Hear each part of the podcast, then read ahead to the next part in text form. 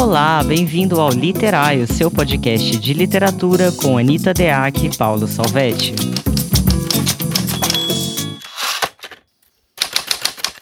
Olá, bem-vindos ao primeiro episódio da nova temporada do podcast Literário. Eu sou Anitta Deac. Olá, eu sou Paulo Salvetti.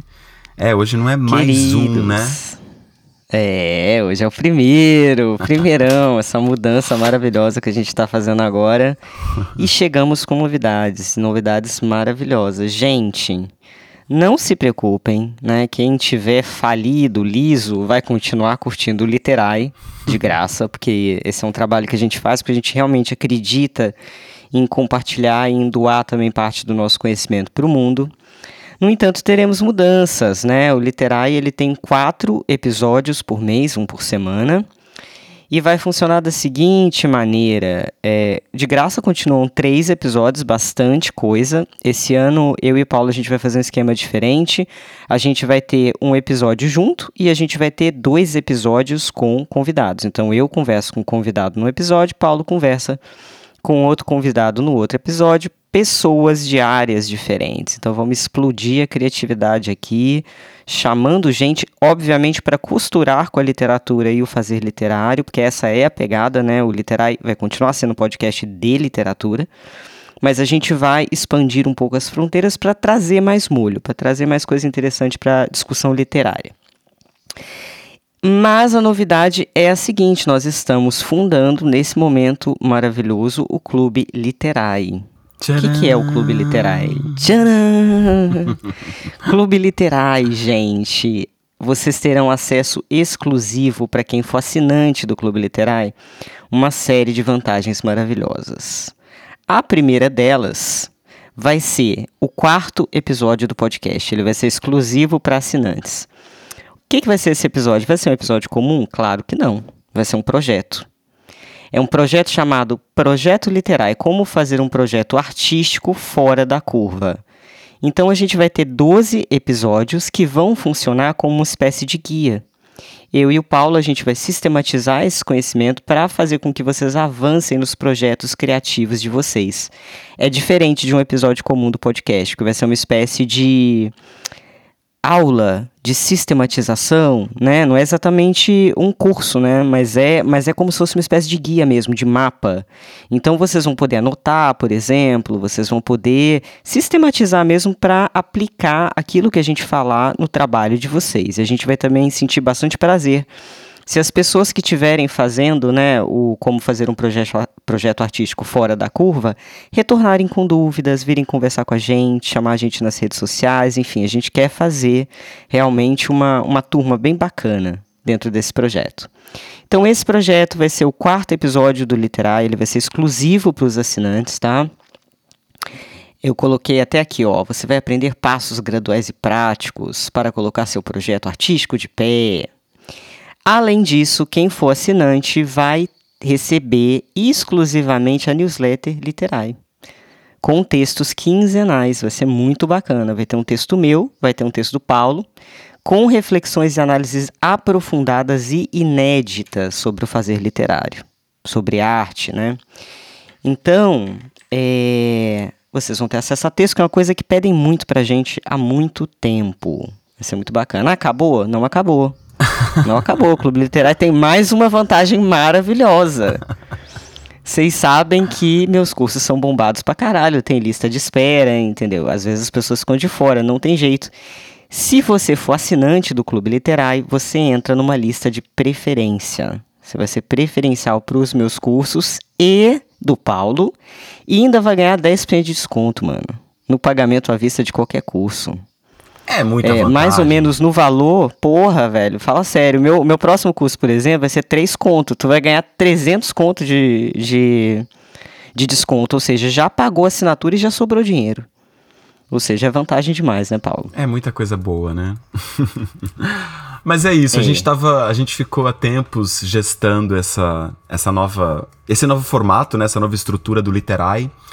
A gente já apresenta esse podcast há vários anos, a gente tem aqui ouvintes que são fiéis e que estão com a gente desde o começo, mas a gente teve muita gente que foi se agregando, né, durante esse caminho. E, e a gente chegou no momento que pensamos, puxa, precisamos é, enfim, continuar nessa. manter essa, isso que fidelizou tanta gente, né?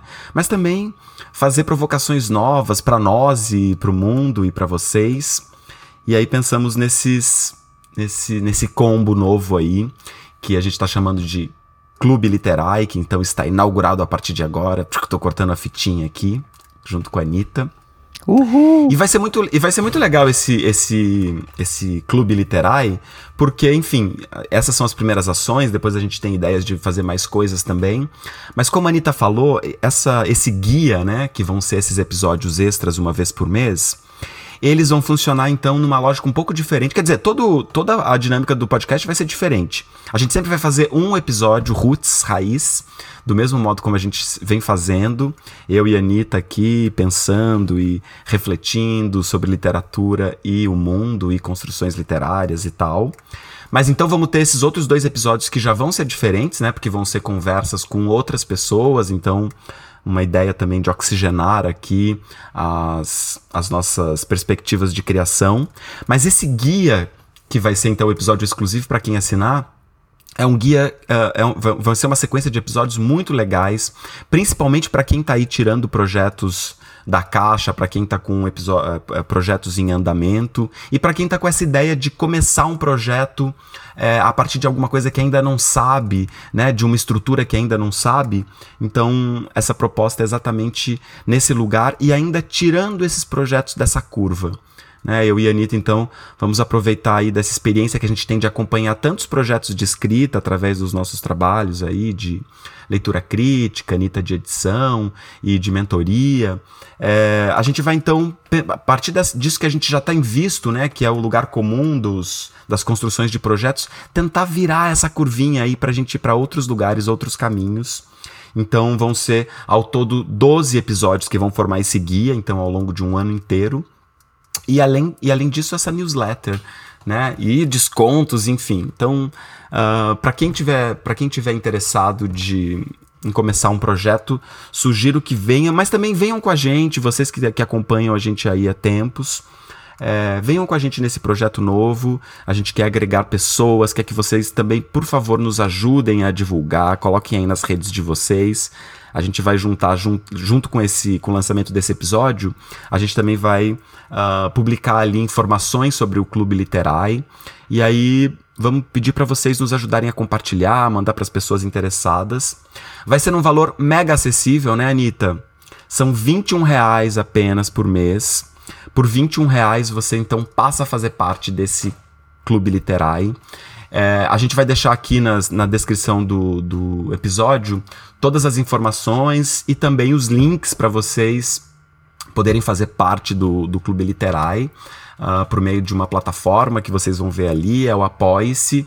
Esse episódio extra, inclusive, ele também vai ficar disponível por essa plataforma. A plataforma Apoie-se é uma plataforma muito utilizada por podcasters e por isso eles têm um aplicativo específico para uh, ah, receber para recebimento de áudios.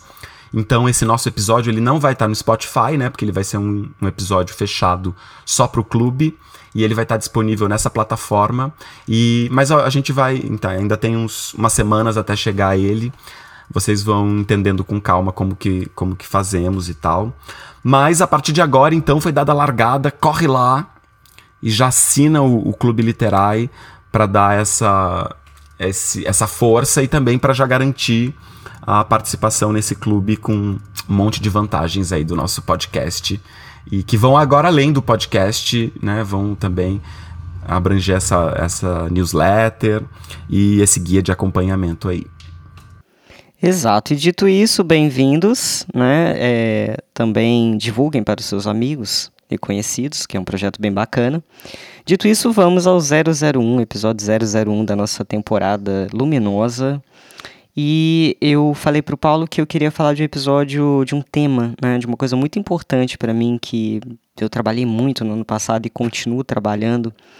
E na verdade é um título de um livro do Balzac, né? Então esse episódio é o As Ilusões Perdidas. As Ilusões Perdidas.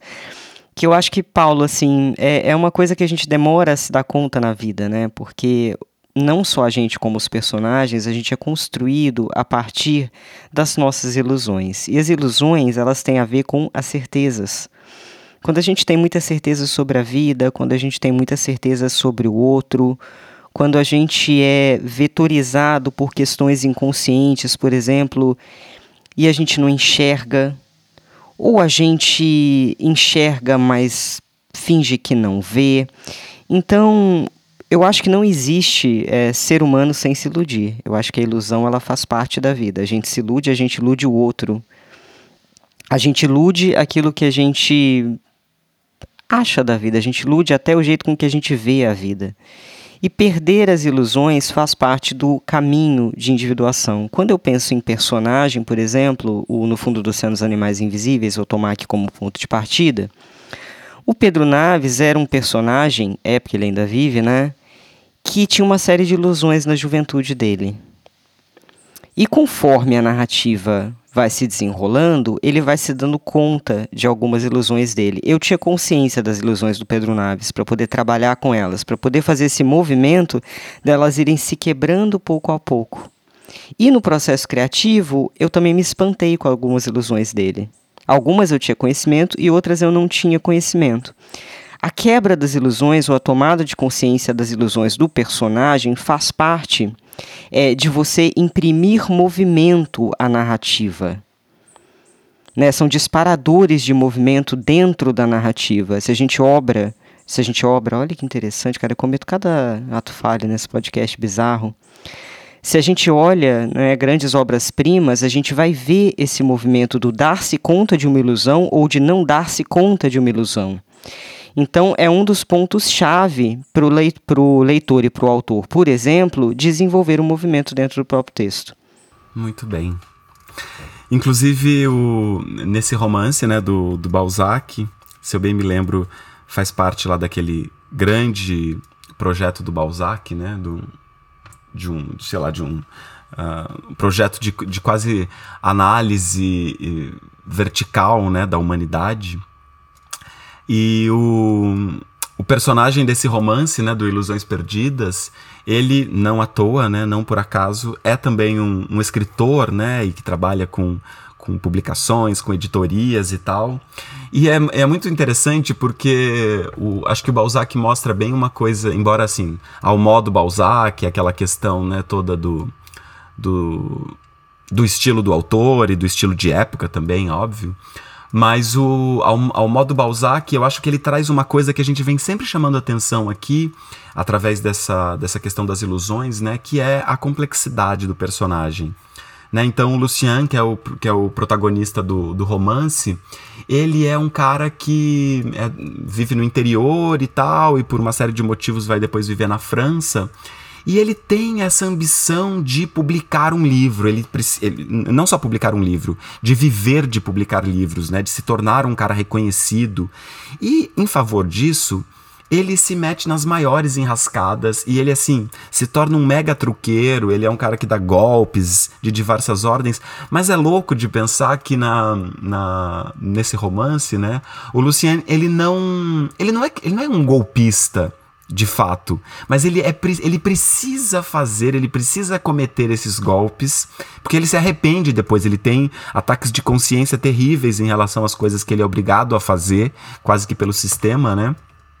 E aos poucos, ele mesmo, que é um cara tão. Uh, projetado, tão autossuficiente, tão uh, aquele modelo, né, dandy bem clássico. Clássico não, porque ele na verdade é o falso dandy, né, que ele é o cara que a mãe e a irmã sustentam, tal, então ele é um, meio que um, um fajuto, né? Mas ele tenta se colocar nesse lugar e, e, e ao mesmo tempo ele vai sofrendo as ilusões né? E por isso as ilusões perdidas, né? Ele vai sofrendo gradativamente as ilusões que a força da sociedade é, determina ele. Né? Então é quase que um, um, um, embate ali que o, que o Balzac faz né? entre o que é a, o indivíduo e o que é o mundo no qual esse indivíduo está inserido. Né? Então, às vezes, as nossas propostas, isso pensando na, na, construção de personagens agora, né? a partir do Balzac nas nossas também.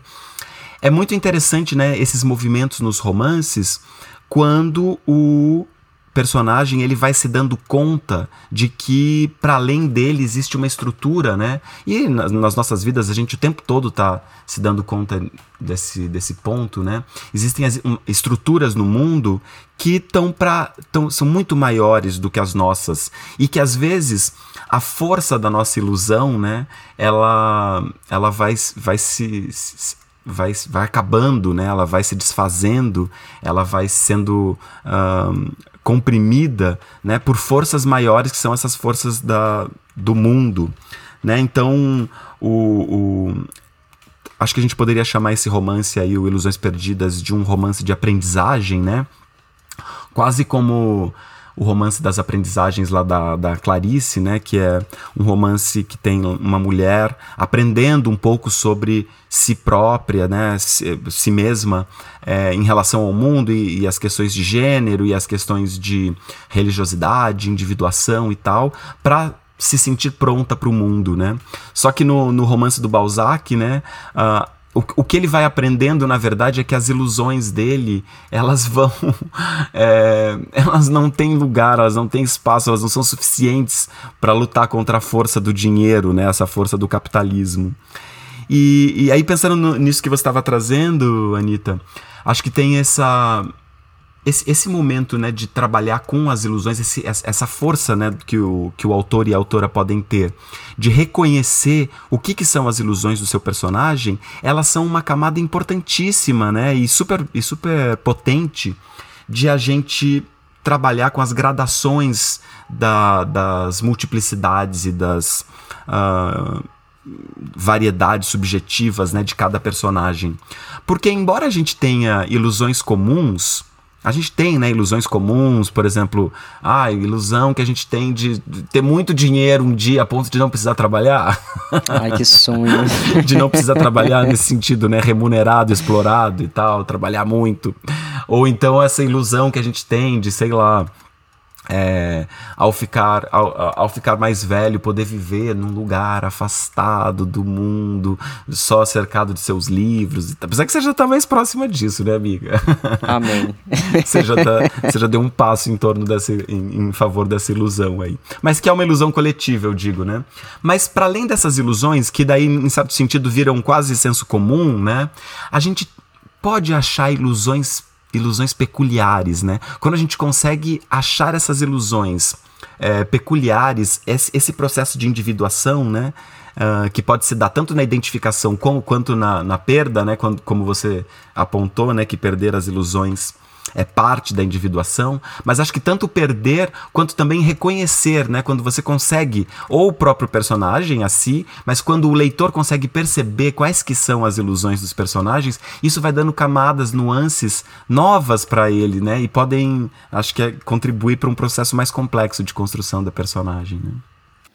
Eu lembrei agora de um livro que eu editei é que o personagem ele idealizava muito o pai, estava em primeira pessoa e aí passava o livro inteiro idealizando o pai. Tinha um terreno protegido. Esse é um conceito que eu quero trazer aqui, que eu acho que todo livro tem essa ideia de terreno protegido. O que é o terreno protegido? Aquilo é que a gente tenta segurar e que a gente não consegue. Então, por exemplo, os livros que falam sobre luto, o terreno deixa de ser protegido porque alguém se foi. E a pessoa se sente desamparada e a pessoa perde essa relação. Os livros que falam sobre separação também existia um terreno pretensamente protegido, que era o terreno do relacionamento, que se quebra. Então todo livro vai trazer quase todo, não me lembro de algum que não traga, é, uma quebra de um terreno protegido, seja um terreno protegido interno, seja um fato externo que quebre uma ideia de daquilo que era protegido, desse terreno protegido. E aí eu achei muito interessante editar esse livro porque eu entendi que o terreno protegido do personagem era a idealização do pai. Era a relação dele com essa imagem idealizada e que toda a narrativa, o fio condutor dela, estava centralizado na proteção desse terreno. Então, como o personagem falava, a memória que o personagem colocava naquele livro, aquilo que o personagem contava tinha a ver com proteger determinado terreno. Se você souber é, qual terreno seu personagem quer proteger, são verbos diferentes, tá? Número um, ele quer proteger. Número dois, ele precisa proteger. Porque aí eu trago novamente a Clarice que fala que tem que tomar cuidado com aquilo que se tira, porque senão o castelo pode ruir. Tem coisas que às vezes a gente precisa proteger para o resto da vida. Lembro da minha tia, quando eu desidealizei a minha tia. Minha tia foi uma mulher que me criou, minha mãe de criação. Ela levou uma vida muito baseada nessa ideia de que o casamento é para sempre, independentemente de qualquer coisa. E o meu tio era um cara de muitas qualidades, né? Mas ele era um cara frio também, então eles tinham um relacionamento bem ruim. Mas a minha tia é, foi uma mulher que veio com essa coisa da superestrutura de que precisava manter o casamento independentemente de qualquer coisa. E aí, quando eu percebi isso, eu entendi também que esse era o terreno protegido dela e que ela tinha passado uma vida inteira né, apostando nessa crença e, e fazendo parte dessa crença e construindo esse terreno protegido, ignorando uma série de coisas para manter esse terreno protegido. E aí eu entendi que eu não poderia falar para ela é, que, que ela possivelmente perdeu uma série de possibilidades na vida por ter protegido esse terreno a vida inteira é, seria insensível da minha parte. Eu invalidaria a vida da minha tia. Eu, eu traria uma marca, né, uma mágoa, enfim.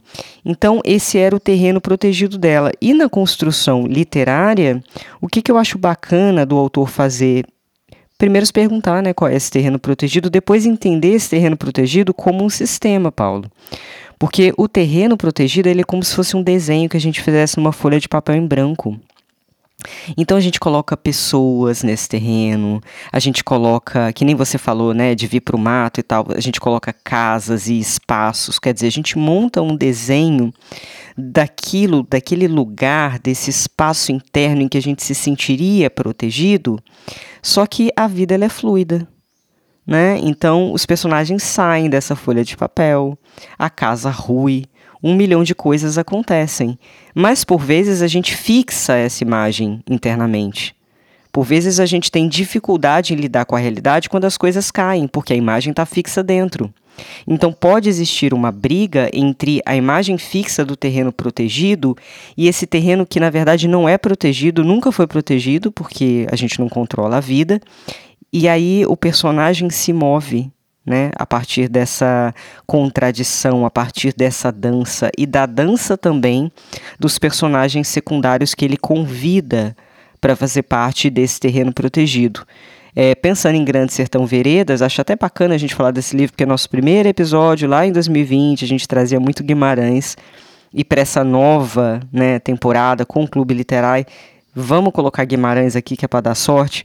O Guimarães ele tem movimento é, nesse sentido também Grande Sertão Veredas, na relação entre Riobaldo e Diadorim. Porque Diadorim faz parte do terreno protegido interno do desejo, da possibilidade, daquilo que é importante para Riobaldo, está dentro. No entanto, na realidade do enredo, é, tem uma coisa velada, o, o Riobaldo ele não consegue fazer acontecer, né? Diadorim fica no plano inconsciente, fica no plano escondido, é, no desejo velado. Então a gente tem essa coisa do terreno protegido dentro de Riobaldo, que reverbera fora no personagem de, na personagem de Adorim, né? Então tem todo esse jogo, essa dança entre eles que vai colocando aquilo que se protege, né? Ele protege o próprio desejo, não seria aceitável naquela época. Essa é uma das interpretações possíveis para o livro, não a única. Mas é a dança desse terreno que faz esse romance, é, entre outras milhões de coisas, ser tão maravilhoso, né, Paulo? Exatamente, né? Guimarães. Guimarães é rei, né? é o, é o, é o grande mestre não à toa, né? Mas muito legal essa ideia do, do terreno protegido. Muito legal e muito potente também, a, a, principalmente nesse lugar aí, quando você chama de um sistema, né? Porque essas forças, né, que organizam o, um romance, é, uma narrativa de modo geral, né? As forças que organizam uma narrativa, elas precisam no sentido da. Quando a gente pensa em tensão, né? Elas precisam se organizar de algum modo através de alguma dialética, né? E não só aquela dialética simples, que às vezes a gente tem essa ideia de, de pensar dialética sempre sim e não, certo ou errado, né? Mas não, a dialética como uma, uma estrutura com forças para todos os lados, né? Então, acho que pensar essa, essa, essa, estrutura de dialética a partir de, de, um terreno protegido, né? Quer dizer, o que eu protejo, a, a, a qual custo, né? E o que, que essa proteção vai ali é, é, organizando e desorganizando, acho que tem muito a ver com esse, com esse plano das ilusões, né? As ilusões que conseguem ser mantidas e as ilusões que acabam sendo perdidas, né? E um, um exemplo que, que me veio agora enquanto você falava foi o do triste fim do Policarpo Quaresma. Porque, aliás, o, o Lima Barreto, para pensar essa coisa de ilusões perdidas, ele é um gênio, né? O próprio o primeiro livro dele lá, o Recordações do Escrivão Isaías Caminha, meu Deus, é. Aliás, inclu inclusive o Recordações de Isaías Caminha acho que tem muito a ver com o livro Ilusões Perdidas do Balzac. Possivelmente o Lima Barreto deve ter lido. Mas no Triste Fim do Policarpo Quaresma, agora você falando do terreno protegido, eu fiquei pensando, né? Ele vira quase que um. Como que a gente poderia chamar? Ele é um personagem quase engraçado, quase cômico e quase. É, porque ele é meio um paspalhão, né? Ele é meio um bobão, assim. é meio, ele é meio idiota, o Policarpo Quaresma. Só que quando você vai lendo o livro, você vai pegando um, um certo amor nele. E o que, na verdade, ele vai fazer o tempo todo é proteger esse nacionalismo dele a qualquer custo. Né? Então, por mais que ele vá vendo ali na frente dele as ilusões sendo quebradas, as impossibilidades né, do, do, dos projetos dele ser, serem ali colocadas de modo humilhante na própria trajetória dele, ainda assim ele mantém com fidelidade, né, a sua, o seu direito de exercitar esse patriotismo, esse nacionalismo que ele tem ali, que vai só, obviamente, levando ele a esse triste fim, né. Então, acho que o, o, essa ideia de proteger, né, de identificar o que, que é a proteção, acho que tem muito a ver com a ilusão, né, porque esse proteger a qualquer custo, ele também é ilusório, mas também, por exemplo, no caso da sua tia, que é tão bonito como você contou, é, é um jeito de, quer dizer, você enxergou para além daquela possibilidade ilusória, né? Porque você enxergou uma uma você fez uma leitura estrutural ali, né, do que, que ela fazia. Mas manter, né, essa ilusão que ela teve, que ela quis manter, manter nela esse direito de ter uma ilusão como um terreno protegido, né? Você conseguir manter, você querer manter, né? Sobretudo numa, numa espécie de proteção, né? Que, que é tomando a sua tia então como esse terreno, é, é tão importante quanto é, querer quebrar, né? Quer dizer, podia ser que em algum momento você quisesse quebrar porque aquilo impedia, mas proteger também é bom às vezes. Então, essa. aquilo que, que a gente brinca sempre, que é o, o, a dádiva da ignorância, né? Às vezes, por exemplo, ela, ela não perceber por essa vertente a protegeu de um sofrimento que ela não precisava ter, depois de tudo, ela não ia poder voltar atrás e refazer mesmo, né? E acho que é também um pouco do que. dessa proteção que o. a qualquer custo, né, o, o, Policarpo tem em outra instância, né? Mas ele também, ele precisa se proteger, ele não quer é, acreditar que ele esteve errado a vida inteira. E, que, e, e talvez isso também aconteça um pouco com, com os patriotas do Brasil agora, quando a gente vê, você fala assim, gente, mas como que depois de tudo tem gente acreditando que ou esteve certo ou que as pessoas estão estiveram certas o tempo todo nessas ações, né, exacerbadas em relação ao patriotismo, de sair por aí se pintando de verde e amarelo e para frente dos quartéis ou qualquer coisa desse nessa estrutura, né? Mas às vezes precisa se proteger para você continuar existindo, né? Para você continuar vivo, porque você conseguir, é, para você, você se dar conta de que você fez tudo errado até agora e cometeu erros enormes, aceitar isso pode, por exemplo, desmoronar a sua vida. Então, acho que essa é uma lição que serve muito para os personagens, né, para a construção dos personagens. Às vezes, né, o personagem optar por manter-se enganado a qualquer custo ou manter-se dentro dessa estrutura ilusória, né, é na verdade um jeito de salvar a vida, né? É necessário recortar a própria vida, né? É necessário inventar, não tem como não inventar, senão fica árido demais. A questão é entender assim até que ponto o seu personagem faz isso, né? Se é uma invenção que que real... claro, eu acho que toda invenção sustenta, né, Paulo? Toda toda invenção ela é uma nutrição. A invenção que a gente faz do outro Então, lembrando que tem que trazer os personagens secundários para essa ideia de terreno protegido, porque pessoas entram nessa ideia de terreno protegido. Mas também entender as perversões que podem acontecer é, a partir da proteção da ilusão. Porque você pega, por exemplo, o Jonathan Franzen no. Ai, gente, agora vou. Será que eu vou lembrar? Foi Jonathan Franzen? Não, é um outro livro que tem um personagem nazista maravilhoso, porque ele é extremamente incoerente, então tem todo um movimento da incoerência dele é, nesse livro. E aí tem uma cena maravilhosa. Já falei sobre essa cena aqui porque é uma das cenas preferidas da literatura para mim, que é o momento em que ele está lutando em Stalingrado.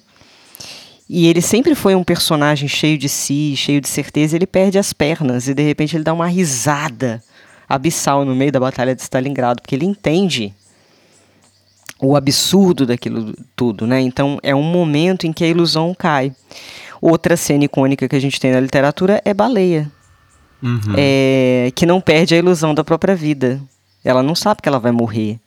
Então é a partir dessa construção da ilusão de baleia que não sabe o que está acontecendo e por, ido, por isso se ilude na continuação, né? Não sabe do fim, que a gente tem uma das cenas mais belas da literatura.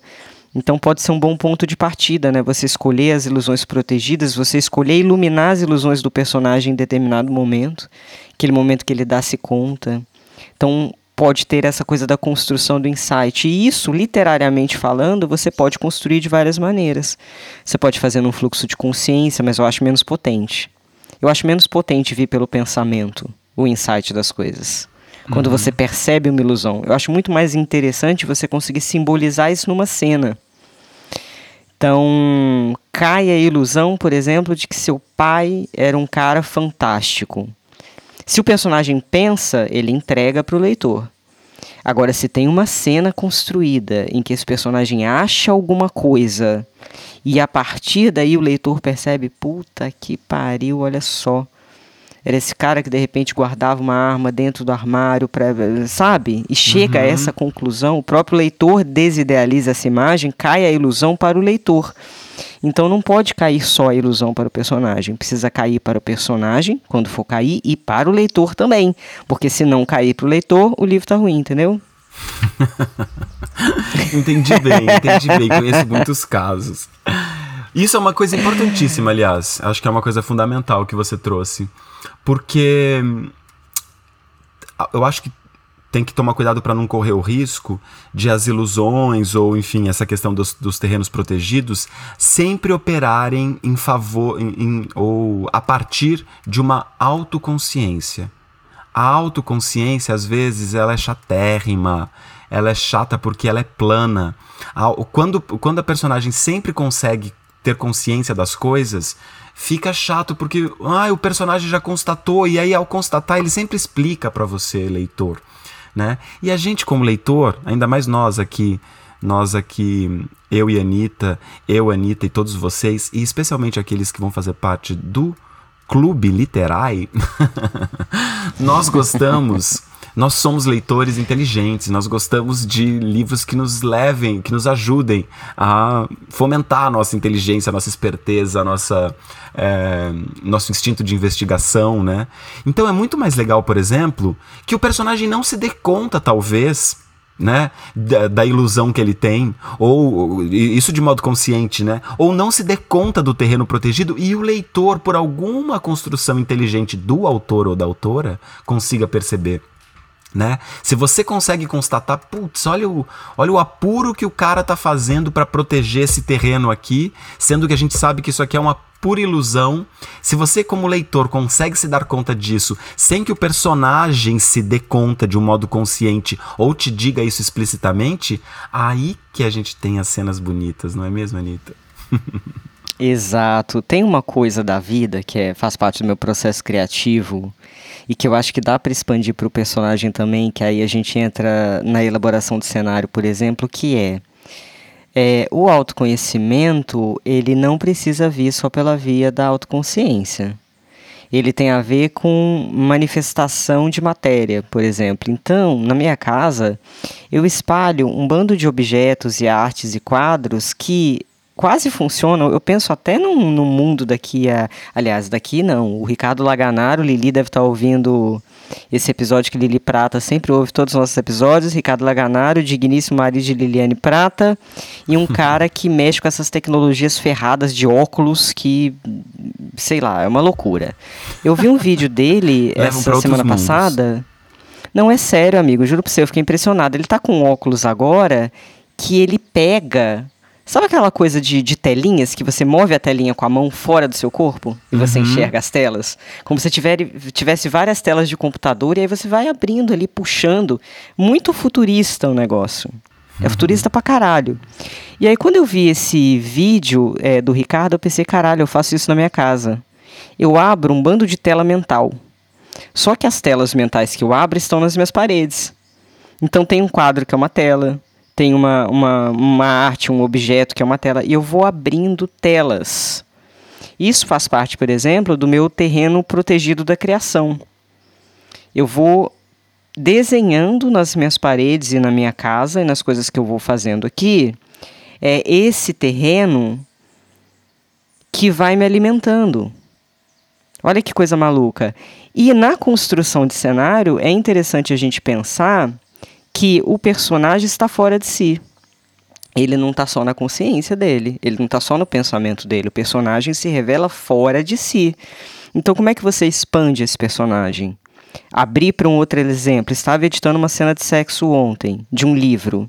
Bem escrita, elegante, mas era aquilo na mão, a mão naquilo, de outras maneiras falava-se muito dos movimentos dos corpos dos personagens, mas são movimentos que levantou a perna, fez isso, a boca, a língua, blá, blá, blá, são movimentos que poderiam pertencer a qualquer, quaisquer personagens transando, quaisquer. Então, quando você fala em especificidade, eu estou falando disso, que é aproveitar a cena para expandir o mundo interno do personagem na ação do personagem.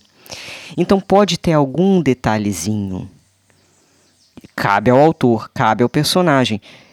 Essa pessoa olha no olho, no momento em que ela olhou no olho da outra e, e a outra não estava acostumada a transar olhando no olho assim, sem tirar o olho da outra, pode vir uma imagem do que aconteceu a partir disso?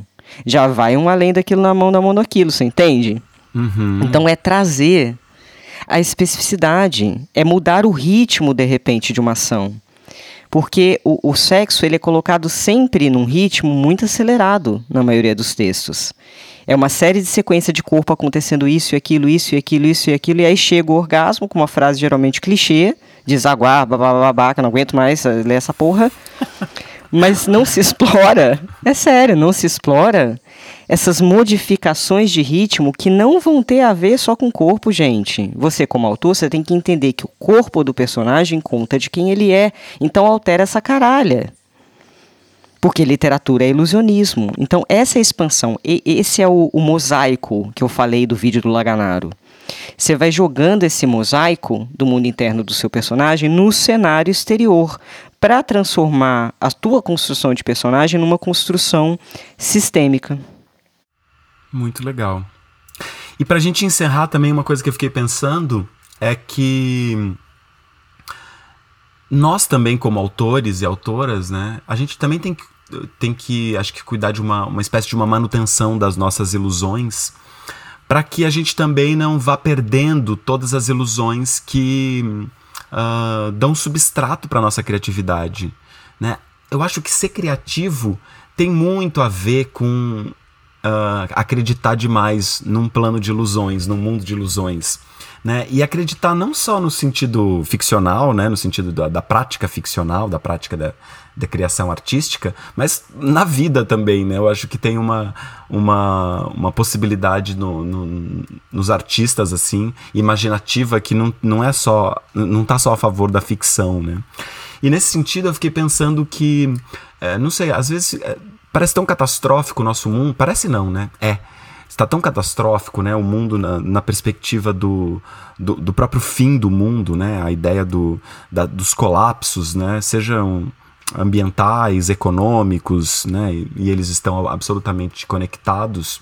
É, às vezes é, é, é, a gente vai perdendo um pouco né, a ilusão de uma de, de novas realidades possíveis, de novas estruturas possíveis Mas aí eu fiquei pensando é, como é bom, às vezes, eu, e como eu tenho me nutrido é, nessa, nessa, perspectiva boa da ilusão, né? não essa ilusão que vai se perder, mas essa ilusão que eu quero proteger enquanto um terreno é, fértil né? para minha própria boa existência e para minha produção artística, que é pensar em outras narrativas, narrativas que vão para além dessa, dessa curva capitalista, dessa curva ou desse, dessa mesmice né, capitalista e que a gente tem vivido, que são, por exemplo, a, as ideias uh, das, das, figuras indígenas ou das figuras que estão uh, para fora dos circuitos, né, das figuras que muitas vezes são lidas como marginalizadas. Né? Então, por exemplo, uh, ou lendo Paul Preciado, que é um autor que eu acho muito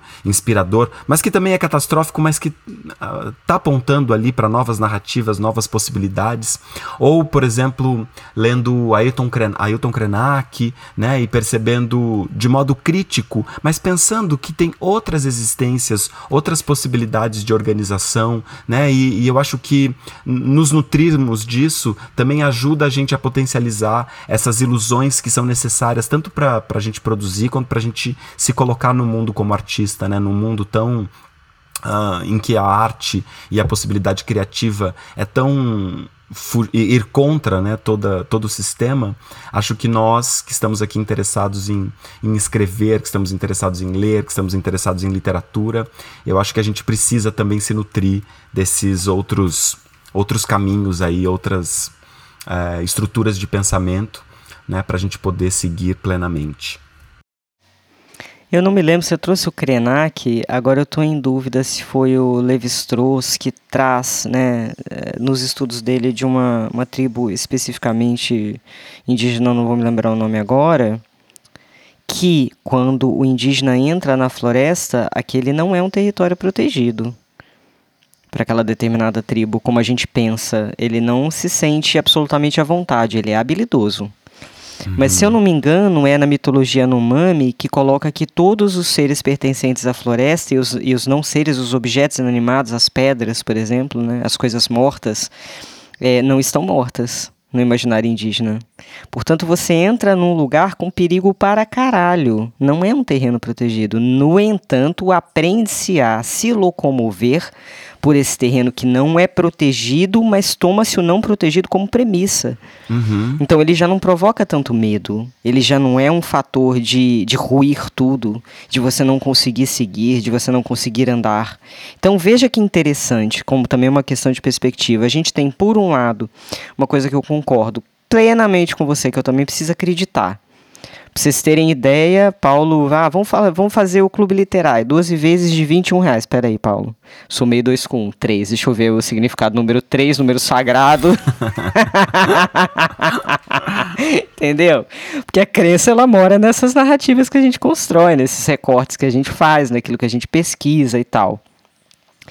É, então, por um lado, eu, eu, tenho isso também, eu tenho que acreditar, cara, eu tenho que montar e recortar uma narrativa, eu acho que todos nós temos.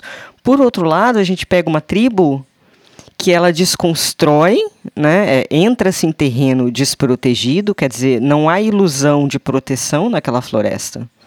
Está realmente desprotegido e, no entanto, consegue se caminhar ali. Olha que coisa maluca. E aí eu acho que a gente vai fazendo recorte assim na vida, Paulo. A gente se arrisca mais. É, em determinados momentos que a gente tem, tipo, espera aí, isso é uma ilusão, não quero andar mais sobre esse terreno. É, eu vou desconstruir isso, vou recortar de uma outra maneira, então a gente refunda é, um lugar, né? E por outro lado, a gente continua construindo os terrenos protegidos para conseguir criar. Porque, de fato, se a gente achar que amanhã vai acontecer uma catástrofe absoluta, a gente pode se desequilibrar a tal ponto de não conseguir produzir absolutamente nada, né? E vejam, gente, como essa coisa da, desse episódio, por exemplo, esse tema, tem tudo a ver com a nossa nova temporada. Porque a gente sai né, dos terrenos conhecidos e protegidos é, que a gente teve né, nessas todas essas últimas temporadas para ouvir também aquilo que a gente não sabe, porque como eu e Paulo a gente está conversando faz quatro anos, né, amigo? 20, 21, 22, seja cinco anos já, cara. Olha que loucura, a gente está entrando no quinto ano conversando. E eu conheço muito a mente do Paulo e o Paulo conhece muito a minha mente. Então a gente é um terreno protegido um para o outro. Sim. É ou não é? É. A gente Com é total certeza. um terreno protegido um pro, um pro outro. Então, a partir do momento que a gente chama pessoas que não estão imersas nessa mente maluca que a gente tem, porque eu e você, de vez em quando, a gente funciona como uma mente coletiva aqui, não é nem só minha mente, nem é só tua mente. A gente já tem um campo, crença pessoal. Eu e você, para mim, a gente já tem um campo nosso, que a gente entra nele, que é uma loucura. E aí outras pessoas vão participar do campo, o campo se move. Não tem como não se mover. A pessoa vai falar aquilo que você não esperava. É, muitas coisas vão acontecer, né? E nesse sentido, né, pegando essa ideia da, da que você estava trazendo aí indígena, esse medo, por exemplo, que não paralisa, mas que faz ir além, né, é o melhor medo, porque é o medo que organiza o respeito ao invés de organizar a, o impedimento. Né? Então, por exemplo, o, esses episódios extras aí que a gente vai trabalhar com esse, com esse com essa ideia de um guia, né? A gente vai fazer ali, obviamente, provocações que vão tirar vocês do lugar confortável. Mas quando a gente sai desse lugar confortável e dá aquele medinho, mas será que eu sou capaz, né? É, na verdade, a, ideia, a, nossa ideia é que esse, med, esse medinho, essa, essa dúvida né, de si, da sua possibilidade, ela seja transformada numa potência de não temer investigar. Por isso que é tirar da curva, né? Fora da curva.